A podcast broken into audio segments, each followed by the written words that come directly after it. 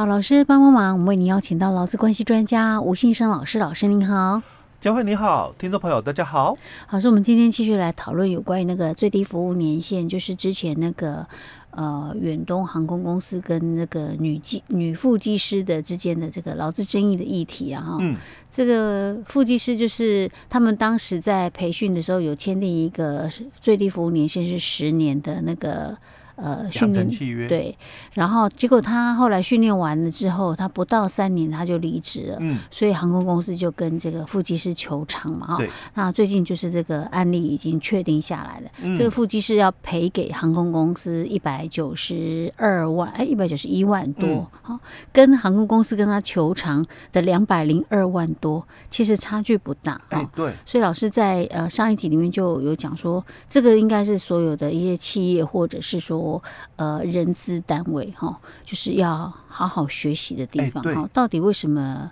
他们就是说这个案例会是这样的判决？嗯，OK，好，老师继续。好，嗯，那其实我在上一集的部分哦，又提到了，其实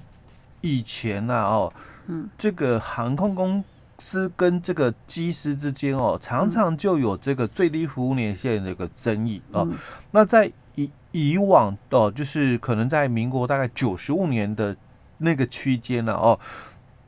大概有好几宗的一个案件哦，嗯、就是都是在打这个哦，就是机师跟这个航空公司之间的一个契约的一个争议哦，就是最低服务年限嘛，嗯、有些人就离职了嘛，哦，然后刚当然就被公司求偿哦，嗯、那也是一样，到最高法院三审定谳了哦，嗯、那都是。这个机师败诉哦，那当时啊哦，曾经也有就是说我们劳动法学者哦大佬哦，他提出了一个见解哦，当然这个见解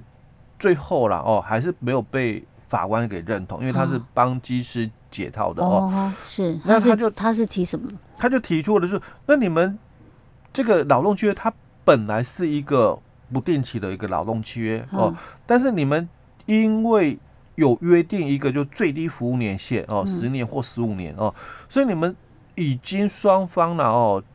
认把原来的这个不定期劳动契约哦，就改成就是定期的一个契约的一个约定，嗯，哦，因为最低服务年限嘛，十年、十五年嘛，哦，所以他说，那你们已经把不定期契约要改成是这个定期契约了哦，所以按照我们这个劳基法的十五条的一个规定就说。定期契约如果届满三年了哦，嗯、那老公哦，嗯、他可以随时哦解约，解约就不算违约哦，所以他提出了一个解套，帮老公呢提出一个解套的一个部分哦，嗯、但当然最后还是没有被法官哦给接受哦，因为。毕竟哦，哎，我觉得因为是这个行业特殊啦，嗯，你要说其他的那种呃行业，就是取代性可以比较高的，嗯，那可能就法官可能会认同，嗯，可是那种机师、副机这种飞飞机，也不是跟我们开车不一样，我们开车还蛮容易就上手啊，但飞机不一样，嗯、哦，而且像这种一般通常像这种机师，他他可能本身以前都是可能有相关的。呃，像很多都是那种军军人哦，空职对对，空军的转转过来的，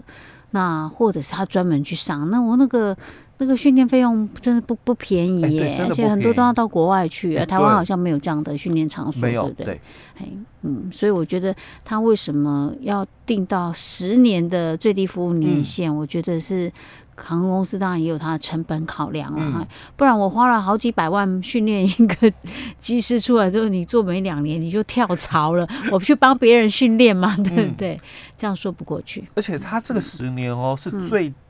少哦，是十年哦。我刚刚也谈了，有些到十五年，十五年 还真长，说长真的还蛮长的。对，我突然觉得哇，这个机师、副机师这样这一类的专业人才。真的是有那种屁股翘起来的那种感觉，你知道吗？就是可以是很 骄傲的说，我不想干了就不想干。很多人说哇，月薪他是副机师哦，那你想机师一定更高嘛？他是副机师，一个月月薪都快这样，快十三万，对不对？这对很多行很多人来讲，觉得这是一个梦幻月薪吧？他可以这么任性，说我不做就不做了，这样。或许他可能是跳槽到别的地方，不一定。我们不是不晓得他内情到底是什么。嗯，好，那其实哦，当初法院哦，他的一个看法哦，呃，他并不是说哦，就是说考量是这个哦，因为当初我们这个学者哦，帮这个机师哦提出这个解套的一个方式的时候哦，那其实法官哦，他不能认同这个理由啦哦，还是认为说他们双方啦哦，还是不定期劳动契约。哦，他并没有说，因为他只是说最低服务年限，对，他也没说我你呃，比如说讲我约定十年，我没有说你十年之后就不干了，对，就契约就结束了哦。所以他其实哦，呃，学者他只是帮忙解套哦，看看能不能用这种理由哦来帮这个技师解套哦，不要。赔这个违约金那么高额哦，那其实法官他还是了解的，因为毕竟哦，你们还是不定期契约之下，另外再约定一个最低服务年限哦，但不会因此就把不定期契约变成是定期契约哦，所以当然他没有去认同说，哎，那依照十五条的劳工服务满三年之后，他就是可以随时提出离职哦。好，那我们接着来看法院那个认定哦，因为法院那个。判决的一个部分哦，就已经提出了哦，就是说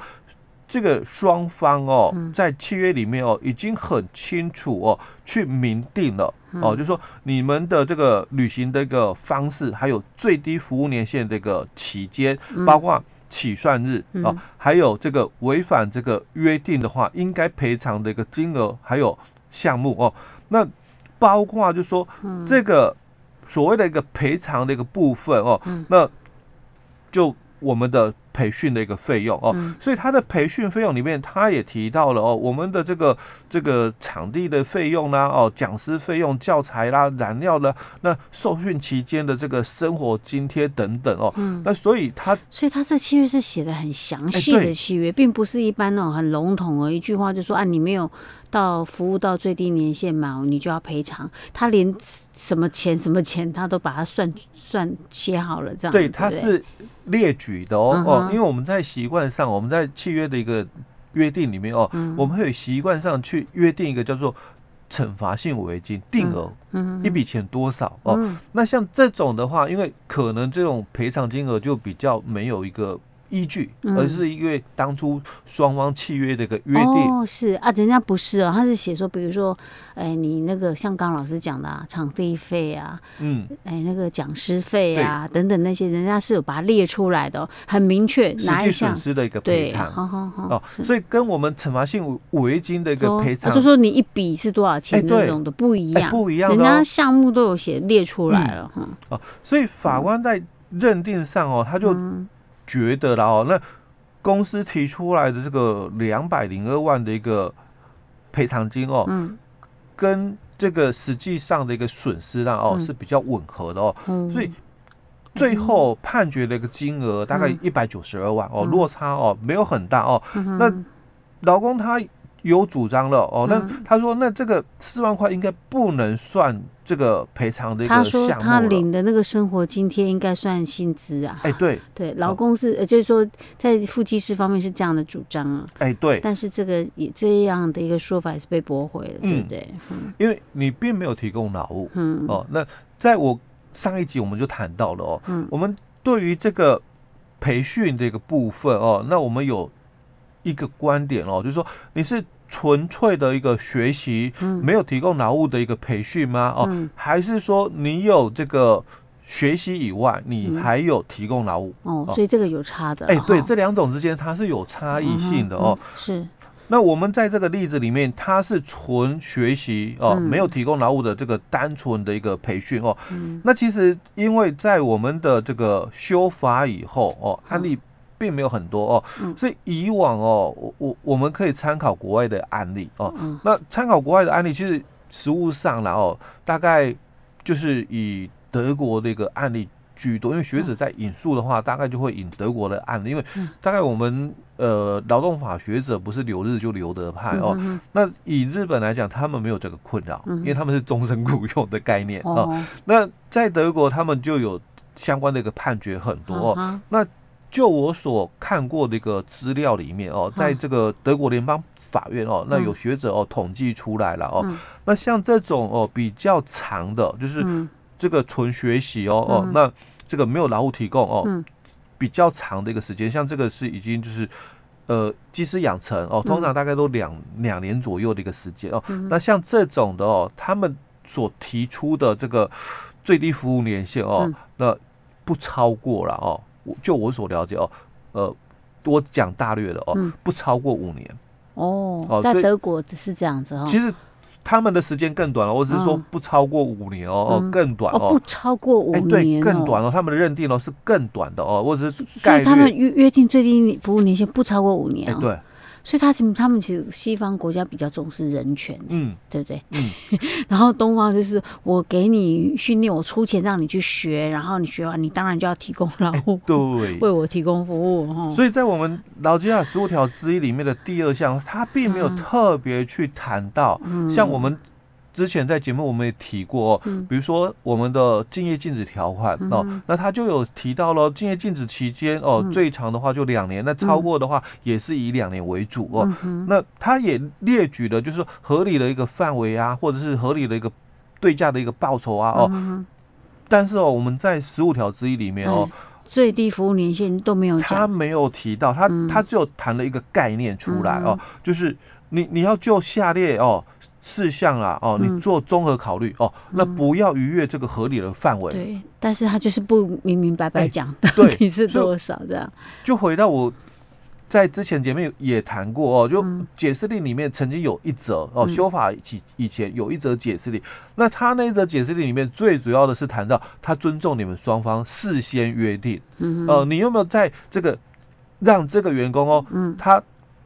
约。跟他这个约定啊，哦，就是我要指派谁的时候，嗯，那你挑选的这个人要去受训，那你有没有跟他先讲清楚，受训回来之后要服务多久，嗯，哦的一个最低服务年限？那如果他考虑嘛，嗯，他评估之后他觉得哦不行，太不行，嗯，哎，那你就拒绝嘛，嗯，那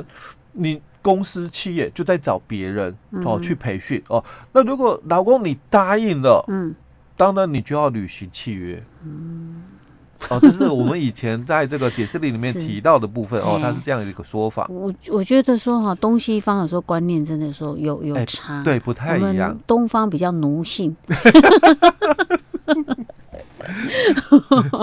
OK，好，这是啊、呃，有关于这呃，就是之前那个最近的新闻啊，嗯、就是这个副机师跟航空公司之间的这一个最低服务年限的劳资争议，嗯、提供给大家参考。嗯、好，老师，我们今天讲到这里。好。